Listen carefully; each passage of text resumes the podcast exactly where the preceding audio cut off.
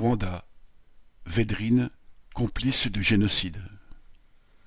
Hubert Védrine, ancien dirigeant socialiste et secrétaire général de l'Élysée sous Mitterrand, vient d'être débouté de sa plainte contre Annie médecin humanitaire lors du génocide rwandais.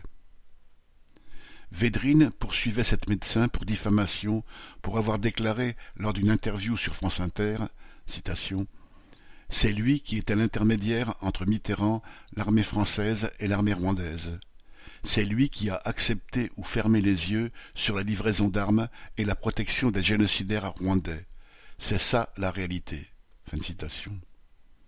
En effet, la responsabilité de l'impérialisme français, soutien militaire de la dictature de politiciens Hutus dans le génocide qui a fait chez les Tutsis rwandais plus d'un million de morts, est écrasante. De multiples témoignages de victimes, d'historiens, de journalistes et même de militaires français ont depuis établi cette responsabilité, malgré les dénégations officielles et souvent le silence complice des médias français. Ce procès a permis de le rappeler. Guillaume Ancel, alors capitaine de l'armée française, a ainsi témoigné que la zone humanitaire sûre déployée par la France a d'abord servi à protéger la fuite des génocidaires.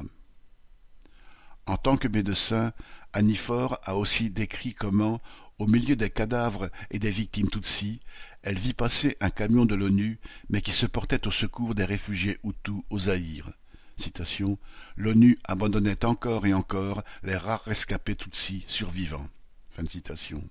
Le 7 avril 1994, c'est un gouvernement formé dans les locaux de l'ambassade de France à Kigali qui prétexta l'assassinat du président Hutu pour déclencher le génocide envers les Tutsis.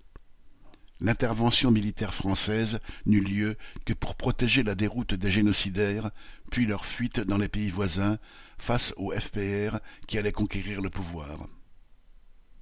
La bourgeoisie française n'a aucune difficulté à trouver des politiciens prêts à couvrir leurs pires crimes pour que vivent ses profits. À gauche comme à droite, ils se bousculent même au portillon.